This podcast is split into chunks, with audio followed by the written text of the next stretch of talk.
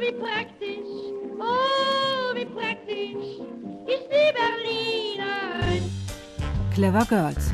Rebellisch, feministisch, wegweisend. Augenblicklich fühl ich mich unbeschreiblich weiblich, weiblich. Herzlich willkommen zu den Clever Girls, dem Podcast von RBB Kultur. Ich bin Manuela Reichert und grüße Sie.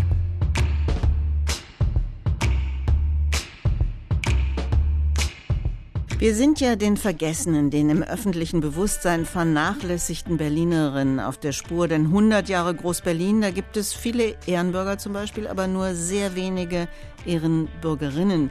Und immer noch fehlen viele weibliche Straßennamen.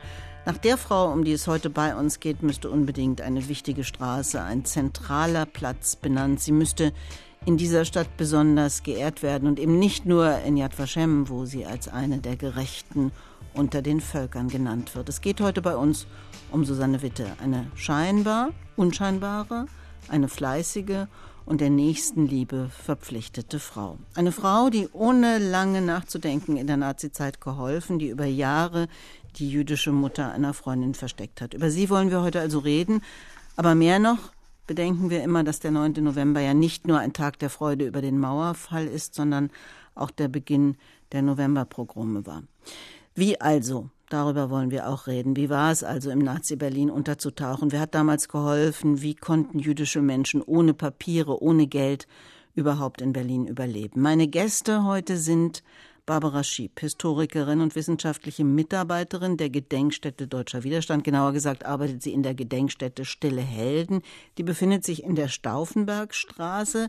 Barbara Schieb, ab wann ist eigentlich das ein Thema in der Forschung geworden? Also die Menschen, die den jüdischen Menschen hier in Berlin geholfen haben. Es gab in Berlin eine Ehrungsaktion ins Leben gerufen 1958. Die hörte dann um 1966 auf, aber wer dann noch dazu kam, wurde dann mit dem Bundesverdienstkreuz geehrt. Das ist im öffentlichen Bewusstsein überhaupt nicht verankert gewesen zu dieser Zeit. Und als Richard von Weizsäcker ab 1981 regierender Bürgermeister wurde und war für ein paar Jahre, hat er angeregt, dass die Gedenkstätte Deutscher Widerstand, also der Ort, wo Stauffenberg das Scheitern mit seinem Leben bezahlt, in dieser Gedenkstätte sollte dann die gesamte Breite des Widerstands gezeigt werden. Und ein Aspekt dieser Breite des Widerstands war die Hilfen für Verfolgte. Und der Raum, der eben so benannt worden war, wurde genau am 9. November 1988 eröffnet. Seit dieser Zeit beschäftigen sich Forscher mit dieser Thematik und manchmal auch schon ein bisschen früher. Mein zweiter Gast ist der Zeithistoriker Kurt Schilde. Ihr Forschungsschwerpunkt ist ganz lange schon die Geschichte des Nationalsozialismus in Deutschland und Sie haben vor einigen Jahren ein Gedenkbuch herausgebracht für die im Bezirk Tiergarten in der Nazizeit untergetauchten. Da ging es um die unbesungenen Heldinnen und Helden und in dem Zusammenhang haben Sie die Frau, an die wir heute erinnern wollen, auch noch kennengelernt, nämlich Susanne Witte. Wann und in welchem genauen Zusammenhang ist es damals gewesen? War das bekannt, dass sie eine der stillen Heldinnen ist? Ich bin 1993 auf ihre Spur gestoßen, als mich Bernd Hildebrand, der war damals Leiter des äh, Heimatmuseums Tiergarten, gefragt hat, ob ich nicht mal eine Geschichtswerkstatt für Tiergarten gründen und koordinieren will. Und dann haben wir uns dann so mit zehn, zwölf Personen im, im Laufe der Zeit getroffen. Und ein Thema war natürlich beim Nationalsozialismus dass irgendwann mal ein jüdischer Mitschüler, eine jüdische Mitschülerin verschwunden ist. Und da hakte ich dann, dann ein und fragte, Moment, wo, wo sind denn die einfach verschwunden? Und damit haben wir dann angefangen, selber es zu suchen. Da erzählte eine, da gäbe es jemanden, der daraus wüsste und, und, und. Und um die Ecke von dem Heimatmuseum in der Ottostraße lebte damals Susanne Witte. Das wussten wir, das wussten auch einige aus der Geschichtswerkstatt. Und dann habe ich mich dann mit ihr verabredet und bin dann zu ihr in die Ottostraße gegangen und habe mich auf das Sofa gesetzt und sie hat mir dann die Geschichte erzählt, wie sie an die Regina Kirschbaum, heißt die Frau, die sie versteckt hat, wie das alles zustande gekommen ist. Und sie kommt eben auch vor in dem Band, der aus dieser ja. Geschichtswerkstatt dann entstanden ist, versteckt in Tiergarten, ja. auf der Flucht vor den Nachbarn, ein Gedenkbuch für die im Bezirk in der Zeit des Nationalsozialismus untergetauchten. Wir wollen nochmal die Geschichte von Susanne Witte rekapitulieren. Dorte Tomelen hat ein Porträt zusammengestellt. Sie hat Susanne Witte auch noch kennengelernt. Berlin 1943. Die Deportationen in die Konzentrationslager laufen auf Hochtouren. Auch die zum Katholizismus konvertierte Jüdin Ruth Kaspar wird verhaftet. Ihrer Freundin Susanne Witte kann sie noch zurufen: Kümmer du dich um meine Mutter. Susanne Witte, 1905 in Berlin geboren, von Beruf Fürsorgerin, erinnert sich als über 90-jährige Frau, wie es dann weiterging. Sie konnte mir halt noch die Adresse der Mutter sagen und das war das letzte Wort, was ich von ihr hörte. Dann ging ich in dieses Sammellager hin und habe mich nach der Frau Kirschbaum, Regina Kirschbaum, erkundigt. Da sagte mir der Pförtner, Sie sehen ja draußen schon die Lastwagen der SS. Die, der ganze Transport wird heute abgeholt. Und wo ist denn die Frau Kirschbaum? Frau Kirschbaum ist zurzeit im Keller als einzige, um dort etwas zu holen. Ich war dabei, wie dieser Transport aufgeladen wurde, Männer und Frauen. Das war Anfang 1943. Sie war die Einzige, die den Transport nicht mitmachte. Sie war im Keller zu der Zeit. An diesem Tag konnte sich Regina Kirschbaum tatsächlich im Keller der Sammelunterkunft verstecken. Irgendwann traute sie sich auf die Straße. Sie hatte nichts mehr bei sich, nur eine Adresse in Moabit. Es war die von Susanne Witte. Und am nächsten Tag stand sie vor meiner Tür in der Butterstraße 17 und fragte, kann ich bei Ihnen bleiben? Ja, natürlich. Also ich, es war selbstverständlich. Ich hatte der Tochter ja gesagt, deine Mutter versorgen wir so gut es geht. Nun ja, sie war dann halt da und blieb, soll ich sagen, wir haben zusammen gelebt die ganze Zeit über.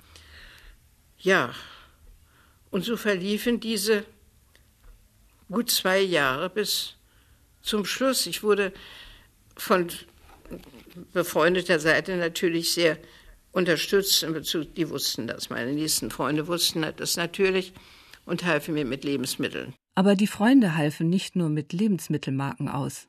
Wenn Susanne Witte beruflich unterwegs sein musste, dann nahmen ihre Freunde Regina Kirschbaum zeitweise bei sich auf. Denn alleine konnte sie in der Wohnung nicht bleiben. Susanne Witte tarnte ihre Rettungsaktion mit einer gespielten Normalität. Sie wohnte bei mir einfach als Gast, lebte bei mir ganz natürlich und ich habe auch keinerlei im Hause irgendwelche Vorsichtsmaßnahmen getroffen, dass wir gemeinsam zu zweit in den Nächten, an den Abenden in den Keller gingen. Das haben die Nachbarn respektiert, dass ich da jemanden mitbringe. Die dachten, naja, also Frau Witte hat ja immer irgendwelche Besuche bei sich. Die sind ja nie auf den Gedanken gekommen, dass es eine illegale Sache sein könnte, hätten die mir nie zugetraut. Niemand traut ihr etwas Illegales zu. Das war noch beim Interview über 50 Jahre später gut nachvollziehbar. Denn Susanne Witte wirkte auch noch als 91-Jährige wie eine überaus korrekte und brave Bürgerin, fast schon ein wenig preußisch den Dutt korrekt geknotet, die Kaffeetafel sorgfältig gedeckt, die Haltung aufrecht, barmherzig und entschieden. Als Fürsorgerin war sie sicherlich eine strenge, gerechte, aber auch sehr liebevolle Betreuerin. Vermutlich hat sie so auch auf ihre Nachbarschaft gewirkt. Aber was war mit der Angst und Sorge vor Entdeckung? Wie wurde sie damit fertig? Die Gefahr habe ich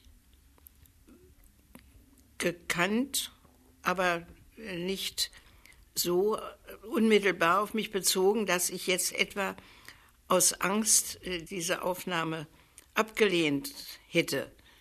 Und da gab es gar keine Bedenken für mich. Es gab gar kein Hindernis, äh, das zu tun. Nach dem Kriegsende zog Regina Kirschbaum zu ihren beiden Töchtern nach England, die dorthin rechtzeitig flüchten konnten. Sie starb 1957. Ihre Tochter Ruth Kaspar, die Freundin von Susanne Witte, wurde ermordet. 2005, kurz vor ihrem 100. Geburtstag, ist Susanne Witte in Berlin verstorben. In Yad Vashem wird sie als Gerechte unter den Völkern geehrt. Susanne Witte steht bei uns heute also im Zentrum. An Sie wollen wir als eine große, eine großartige Berlinerin erinnern.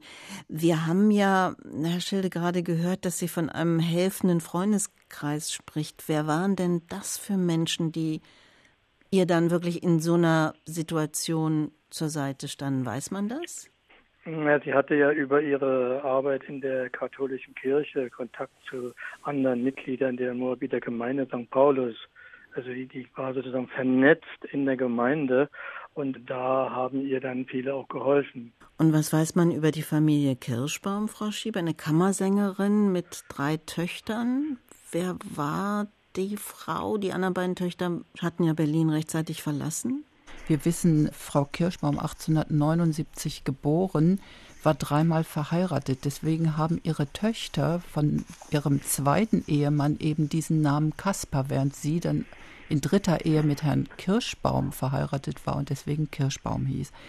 Herr Kirschbaum ist 1930 in Guben verstorben. Sie hat dort mit ihm gelebt und zog nach seinem Tod 1930 nach Berlin zu ihren Töchtern in die Küstriner Straße.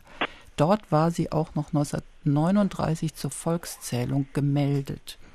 Ab diesem Zeitpunkt wissen wir nicht genau, wo sie gelebt hat und an welcher Adresse, bis sie untertauchte. Sie selber war eine ganz gläubige Jüdin. Und Frau Kirschbaum hat es nicht verstanden, sagte Susanne Witte in einem Gespräch, warum ihre Tochter Ruth zum Katholizismus konvertiert ist. Passiert ist das im Jahr 1926. Also eine geschiedene, mehrmals verheiratete Kammersängerin, mhm. Künstlerin und eine katholische Fürsorgerin. Was weiß man über das Verhältnis der beiden Frauen? Also wie hat denn Herr Schilde Sie darüber erzählt? War das ein einfaches Zusammenleben? Also ein großes Thema müsste der Glaube gewesen sein. Bei der Susanne Bitte der Glaube zum Katholizismus und bei der Frau Kirschbaum der jüdische Glaube. Und da haben sie sich offenbar längere Zeit unterhalten. Also so habe ich das in Erinnerung aus den Gesprächen mit Frau Bitte. Das muss ein großes Thema gewesen sein, kann ich mir auch vorstellen. Also eine gläubige Katholikin, eine gläubige Jüdin, die leben jahrelang zusammen, die reden über den lieben Gott den jüdischen oder den katholischen, je, je nach immer. Also die haben sich offenbar auch sehr gut verstanden und was mir auch scheint, äh, sie haben sich auch gegenseitig respektiert. Mhm. Also hat nicht eine versucht, den die andere da zu überzeugen, äh, zu konvertieren oder so. Das war nicht der Fall.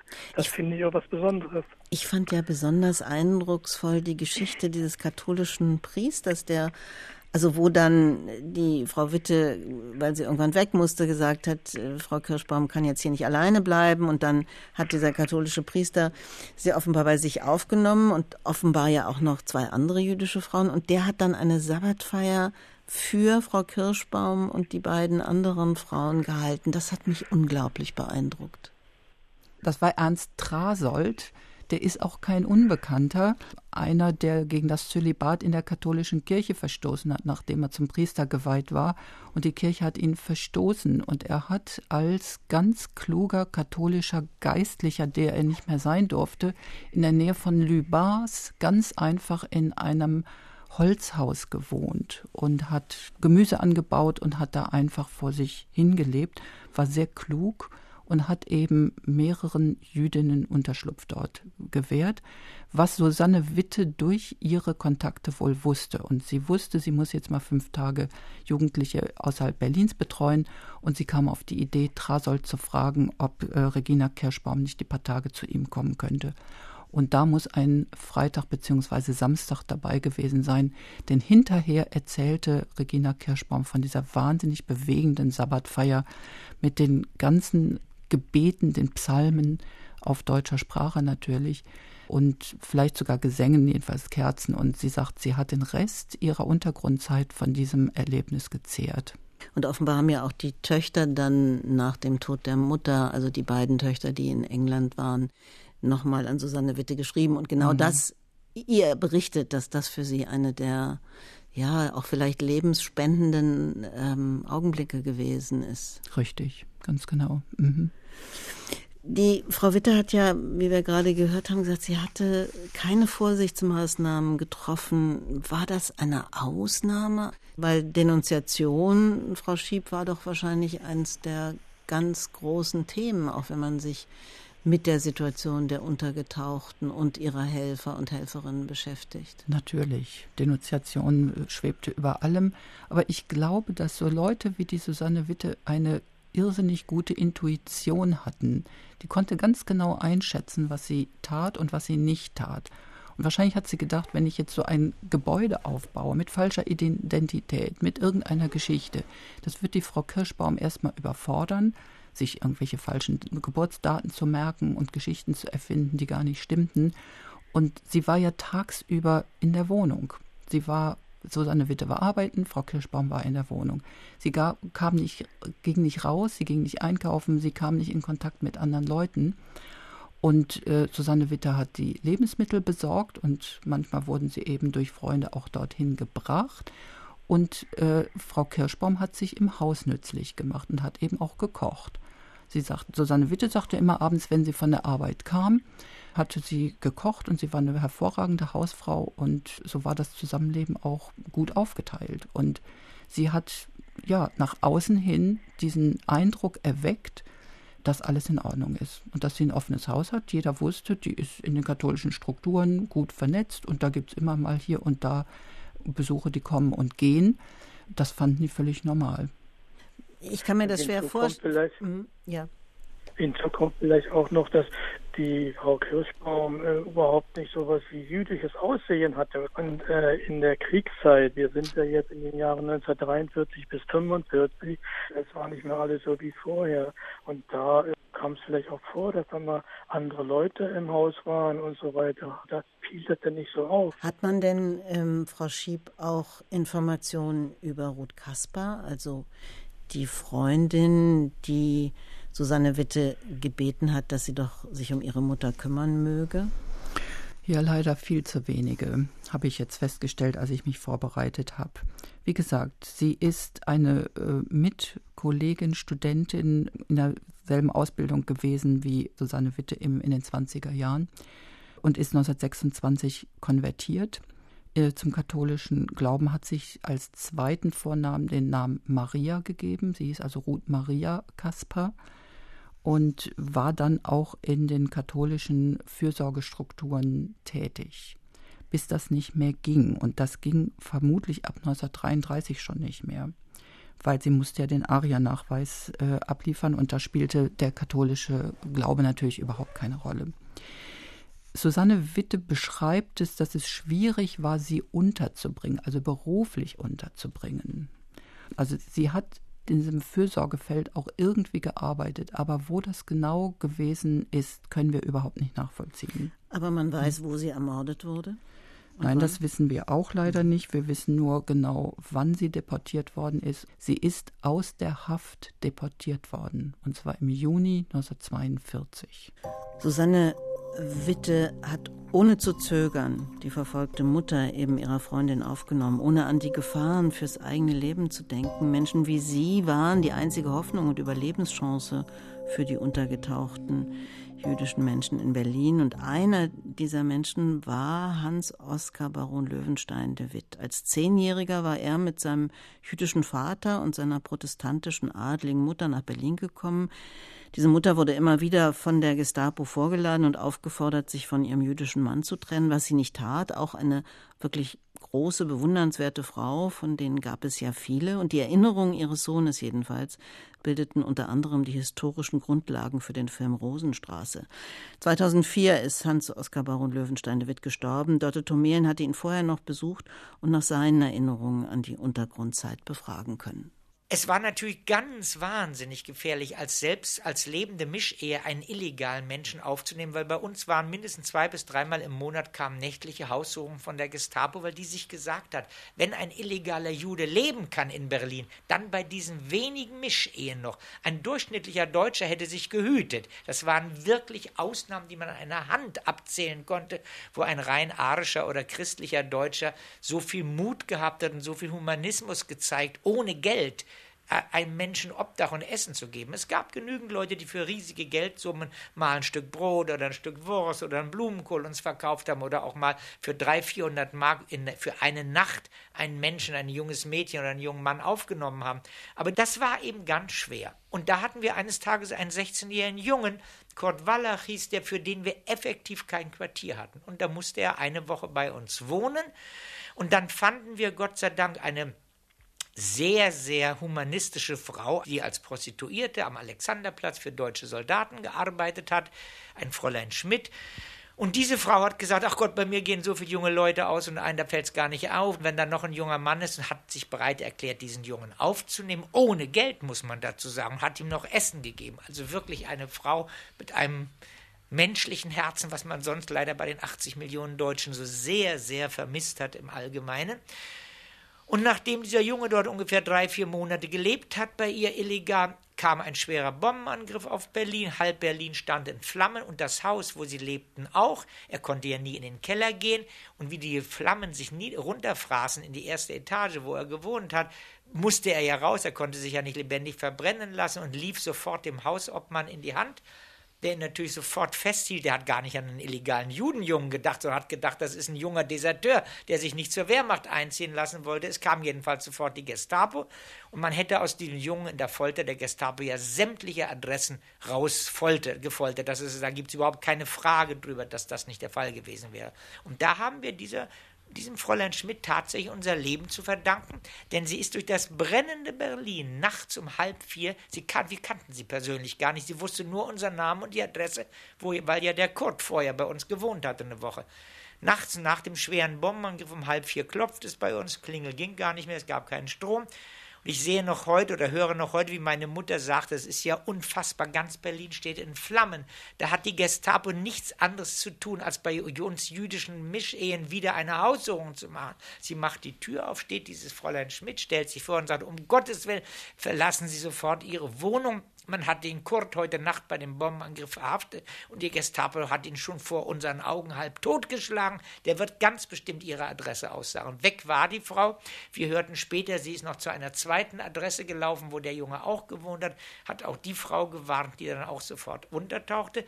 Dadurch kamen wir äh, Ende 44, ich weiß nicht mehr genau den Monat, selbst in die Illegalität. Erinnerung von Hans-Oskar Baron Löwenstein de Witt, der, wie gesagt, 2004 gestorben ist. Gab es denn Barbara Schieb so eine und solche Helfer und Helferinnen? Also war die Bezahlung als Gegenleistung für Hilfe an der Tagesordnung?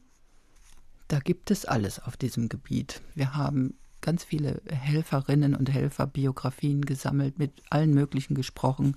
Wir sind auch noch nicht am Ende, muss ich sagen. Und wir haben die ganz große, breite, weite Bandbreite aller, die geholfen haben. Und dabei gibt es natürlich die, die Geld genommen haben. Und darunter gibt es wie Susanne Witte, die, die nichts genommen haben und einfach ein großes Herz hatten und wo man natürlich erklären muss, warum die das so getan haben. Wir können den Prozentsatz nicht feststellen. Wir können nicht sagen, es hat so und so viele von dieser und jener Art gegeben, weil wir natürlich nicht die Gesamtzahl aller Helfer bisher erfassen konnten. Aber kann man denn eine Zahl sagen? So und so viele Helfer und Helferinnen in Berlin hat es wahrscheinlich gegeben? Nein, können wir überhaupt nicht. Wir können nur sagen, in unserer Datenbank, in unserer Arbeitsdatenbank haben wir insgesamt 10.000 Namen. Davon sind 6.000 die untergetauchten Jüdinnen und Juden, die es geschafft haben oder nicht geschafft haben. Und die 4.000 sind ungefähr Helferinnen und Helfer. Und dabei sind nur die erfasst, die wir quellenmäßig kennen, sozusagen. Es gibt aber noch etliche, die wir namentlich nicht kennen. Und wir nehmen an, dass es mehrere Zehntausend Helferinnen und Helfer gegeben haben muss, worunter eben etliche gewesen sind, die natürlich auch Geld genommen haben. Herr Schilde, Sie haben es ja erzählt, dass in dem Gespräch mit Susanne Witte irgendwie klar war, dass sie Freunde hatte, dass sie in ihrer Gemeinde aufgehoben war und sich darauf verlassen konnte, dass es da Leute gibt, die ihr zur Seite stehen. Ist das die Ausnahme gewesen? Können Sie das so sagen? Waren die Helfer vernetzt oder haben die Leute die verschiedenen Menschen und Gruppen wirklich sehr unerkannt voneinander geholfen. Ich habe schon den Eindruck, dass für eine Person, die gerettet wurde, brauchte man 10, 20 Personen, die dann irgendeiner Form geholfen haben. Das gab nicht nur eine Person.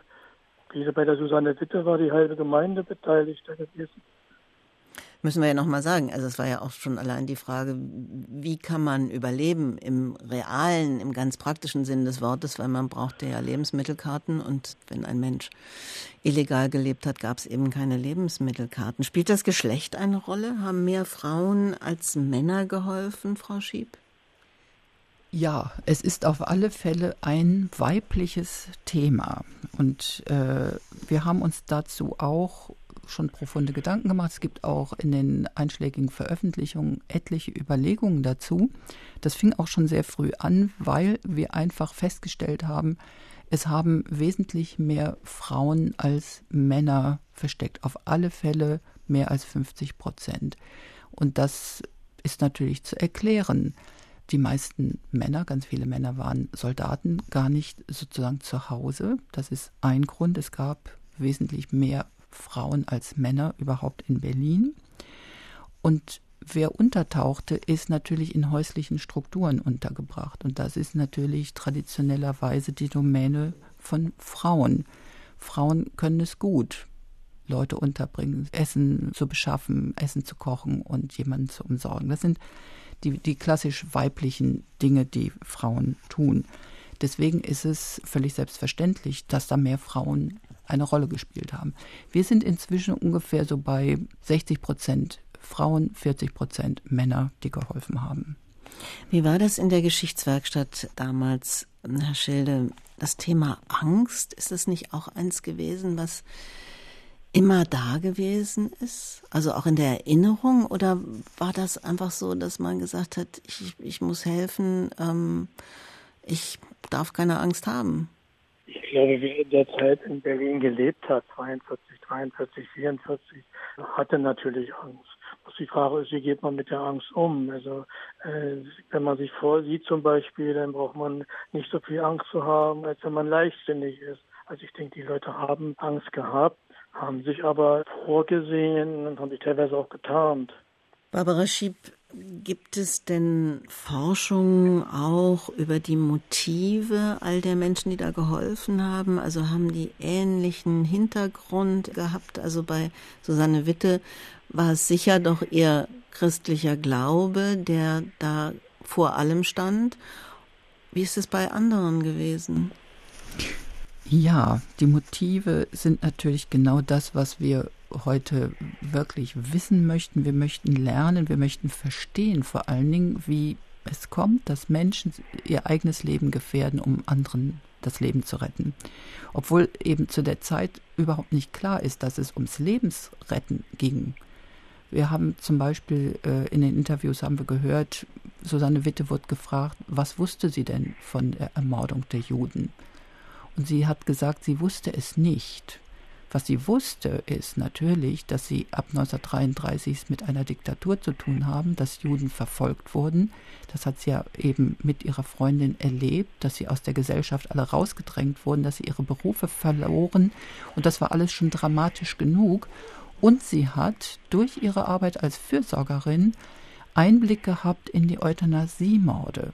Das ist sehr, sehr interessant. Sie hat nämlich ab 1937 nicht mehr in kirchlichen Strukturen arbeiten können, sondern sie hat äh, im Gesundheitsamt Reinickendorf gearbeitet als Fürsorgerin und hatte es manchmal mit den Wittenauer Kranken- und Heilanstalten zu tun.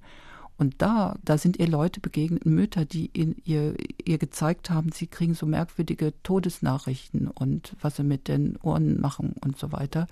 Und da wurde ihr klar, oh Gott, das sind die Krankenmorde und die Behindertenmorde. Und dann hat sie auch die Predigten von Herrn Gahlen verstanden, die in ihrer Gemeinde kursierten. Und das hat sie zusammengezählt, eins und eins, dass da grässliche Dinge passieren, ohne es genauer zu wissen. Und sie wusste auch nicht genau, was mit den Juden passiert. Die unten an der Putlitzstraße hat sie gewohnt. Sie hat diese Züge gesehen. Die Menschenzüge, die von der Synagoge Levetzow-Straße zur Putlitzbrücke geführt wurden. Und sie wusste, das sind Juden, die werden in diese zum Bahnhof geführt, um weggebracht zu werden. Aber sie sagte, wir wussten alle nicht wirklich, wohin sie gebracht würden, wurden. Wir dachten, sie kommen in Lager und da können sie weiterleben und arbeiten, mussten hart arbeiten. Aber sie wusste nicht, dass es um einen europaweiten Genozid ging in der Zeit. Trotzdem hatte sie den Impuls, ich nehme die Frau auf, weil es gibt keine Alternative dazu. Also sie hatte da mehr Kenntnisse als der Normalmensch und trotzdem sagte sie, sie wusste es nicht. Ne? Das heißt, am Ende ging es ja auch gar nicht um Wissen, oder? Also ich fand eindrucksvoll auch in dem, was wir gerade gehört haben von Oskar Baron Löwenstein, wie er erzählt hat von dieser Prostituierten, die das ja tut, weil sie einfach diesen im Grunde tiefmenschlichen Impuls hat, einfach zu helfen. Richtig, ja. richtig, ganz genau. Es ging ums Helfen, es ging darum, auch gegen die Nazis etwas zu tun, häufiger mal. Und Prostituierte spielen im Übrigen in ganz, ganz vielen Geschichten eine Rolle. Sie spielen eine enorme Rolle und man kann nicht oft genug sagen, es ist so schade, dass wir von den meisten überhaupt keine Namen haben. Da waren ganz tolle Frauen am Werk, die einfach menschlich gehandelt haben, die Untergetauchte aufgenommen haben, eben ganz genau wussten, es sind Untergetauchte, die haben keine Papiere, die haben nichts zu essen und wir geben denen hier mal Unterschlupf in unserem Etablissement. Das kam sehr, sehr häufig vor.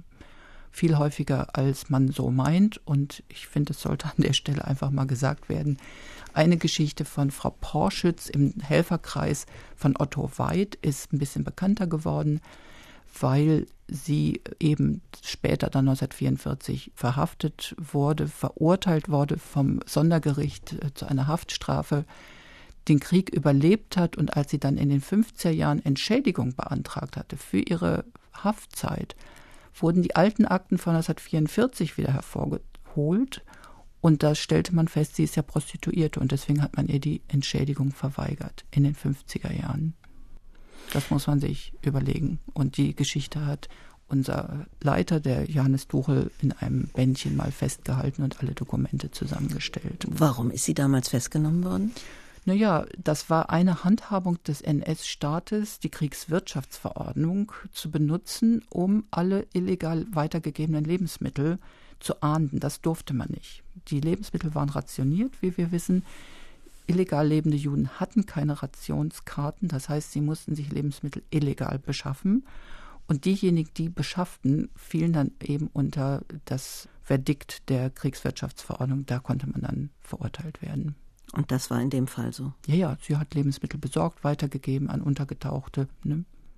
Wenn man sich mit diesem Thema beschäftigt, Herr Schilde, wie Sie das ja nun auch lange getan haben, man würde so gerne die Motive genauer wissen, weil man dann sagen würde, wenn wir die Motive wissen, dann kann man vielleicht auch sagen, was man tun muss, damit viele Menschen später das begreifen und sehen, wie wichtig das gewesen ist. Also haben Sie immer bei Ihren Begegnungen das rauskriegen wollen auch?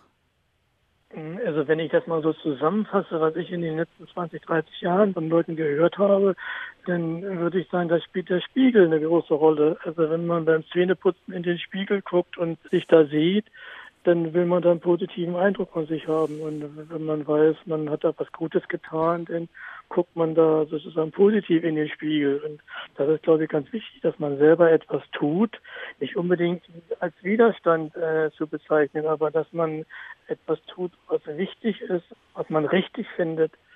Ich denke, das ist ganz wichtig, dass man etwas tut, was in Ordnung ist. Man macht das nicht, man verrät keine Leute. Lassen Sie uns noch einmal die 2005 gestorbene Susanne Witte, die ja bei uns heute im Zentrum steht.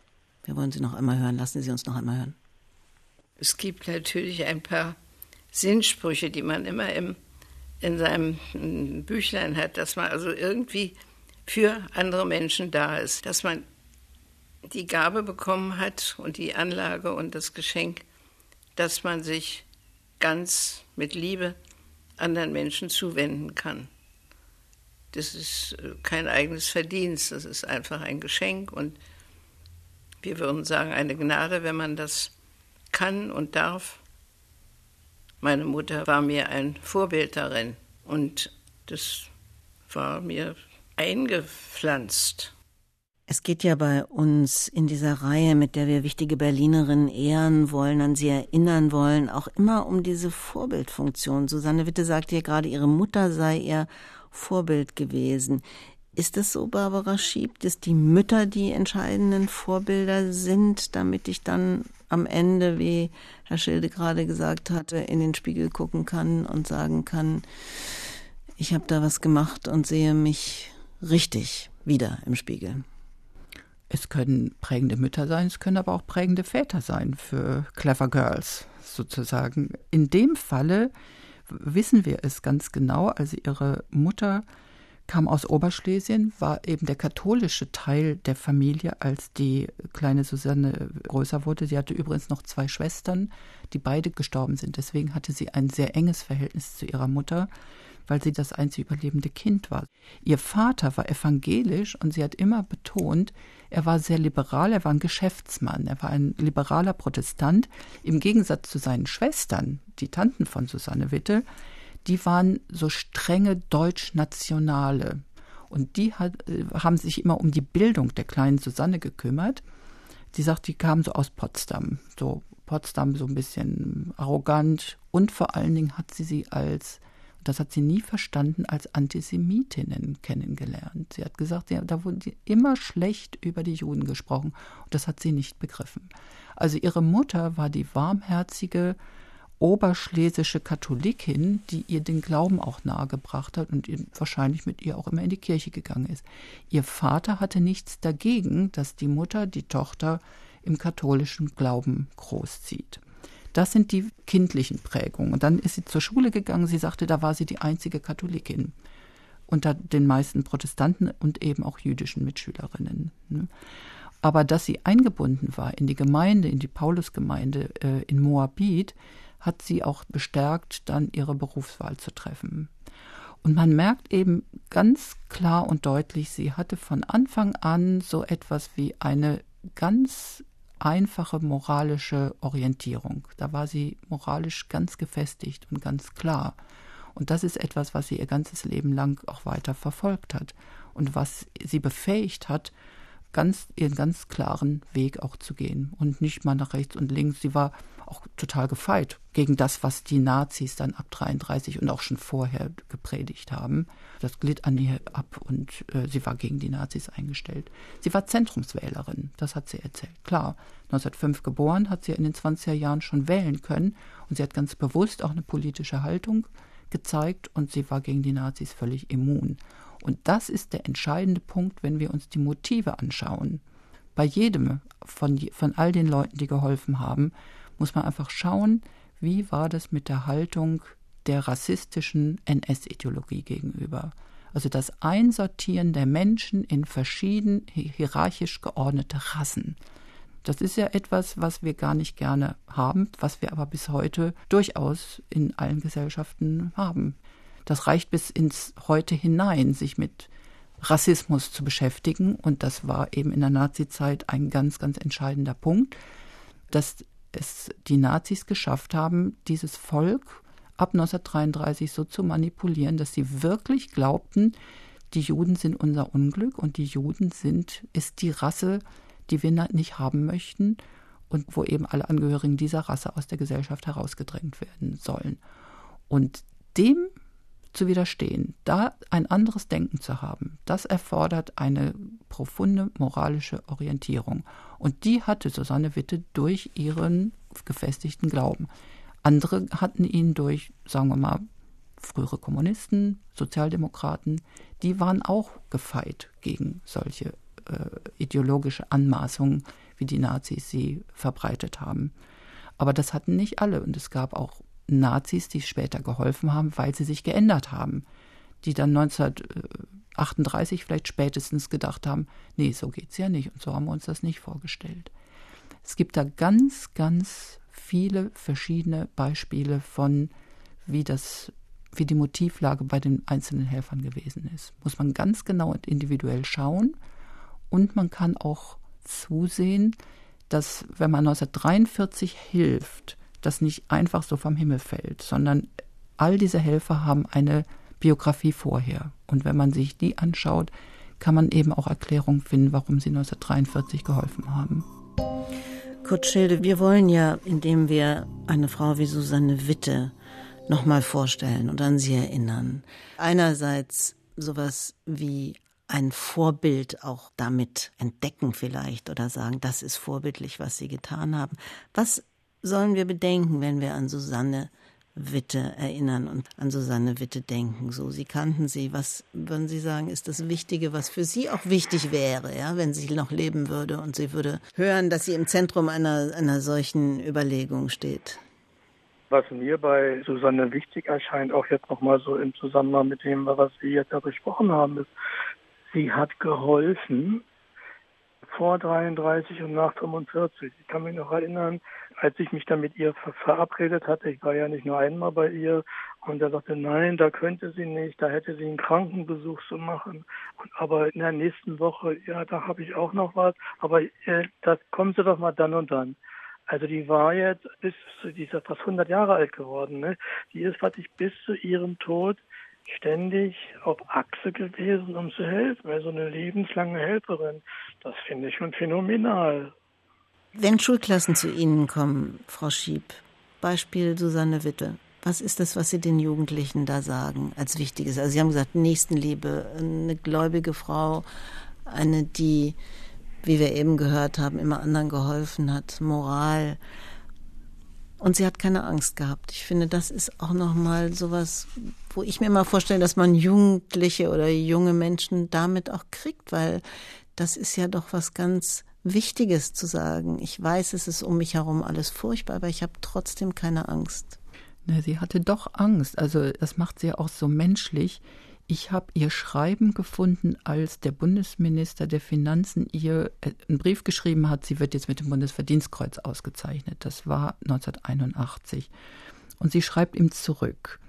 Sie schreibt, die Benachrichtigung über eine geplante Ehrung traf mich völlig unerwartet und meine erste Reaktion war die, die Ehrung zurückzuweisen.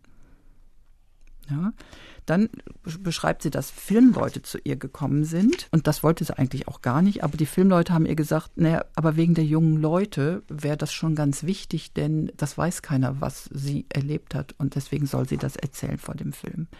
Und im zweiten Teil des Briefes schreibt sie, dass wir beide oft Angst hatten, entdeckt zu werden, kann ich nicht leugnen. Es war schon eine große Nervenprobe. Ja. Also sie gibt zu, dass sie Angst gehabt hat und das ist auch wichtig. Sie hatten beide Angst. Ich glaube, die Kombination von Bombenkrieg und entdeckt werden, das ist etwas, was wir uns heute überhaupt nicht vorstellen können. Über die lange Zeit eine einzelne Frau wirklich komplett zu beherbergen. Das ist eine Kraftanstrengung, die wir uns heute überhaupt nicht vorstellen können. Das sagt sich so leicht, da war die in der Wohnung. Eine andere Helferin hat gesagt, das war wie Dynamit, jemand in der Wohnung zu haben. Ja. Und das über mehr als zwei Jahre durchzuhalten, rein psychisch und nervlich, ist eine riesengroße Kraftanstrengung. Sie war schließlich jeden Tag unterwegs. Sie musste zur Arbeit und musste die Frau dort alleine lassen. Ne? Sie wusste nie, was sie am Abend vorfindet. Ist sie noch da? Ist sie psychisch wirklich gesund? Konnte sie sich den Tag über gut beschäftigen? Ja, das sind all die Fragen und das über diese lange Zeit. Und bekommen wir genug Lebensmittel zusammen, äh, damit wir beide hier durchkommen? Ne? Sie ist ein Vorbild, auf alle Fälle. Kurt Schelde? Die Frage nach den Vorbildern, spielt es eine Rolle heute wieder vielleicht? Ich habe Schwierigkeiten mit den Vorbildern. Ich finde einerseits ist das bewundernswert, was sie gemacht hat, obwohl sie hier selber vermutlich sagt, es war doch selbstverständlich. Ich musste doch helfen. Wenn die Mutter meiner Freundin äh, Hilfe braucht, dann muss sie ihre helfen. Das ist ganz selbstverständlich das sollte vielleicht ein Vorbild sein, dass man da mehr helfen könnte und mehr helfen sollte. Heute hilft man offenbar nicht mehr so viel, aber ich finde, dass sie da geholfen hat, das ist, ist schon ein Vorbild. Ich, ich nehme dann meine Meinung zurück. Das war der Podcast von RBB Kultur, Clever Girls, der sich wichtigen und nicht genügend gewürdigten Berlinerinnen widmet. Heute ging es bei uns um Susanne Witte, die in der Nazizeit selbstlos die jüdische Mutter einer Freundin versteckte, ihr so das Leben rettete. Meine Gäste waren heute die Historikerin Barbara Schieb und der Historiker Kurt Schilde. Ich bin Manuela Reichert, Redaktion hatte Dörte Tomelen. Und wenn Sie mehr über wichtige und die Stadt prägende Frauen, über weibliche Vorbilder erfahren wollen, dann abonnieren Sie doch unseren Podcast Clever Girls. Zu finden in der ARD Audiothek oder über iTunes oder Sie schauen im Internet auf der Website von RBB Kultur. Clever Girls.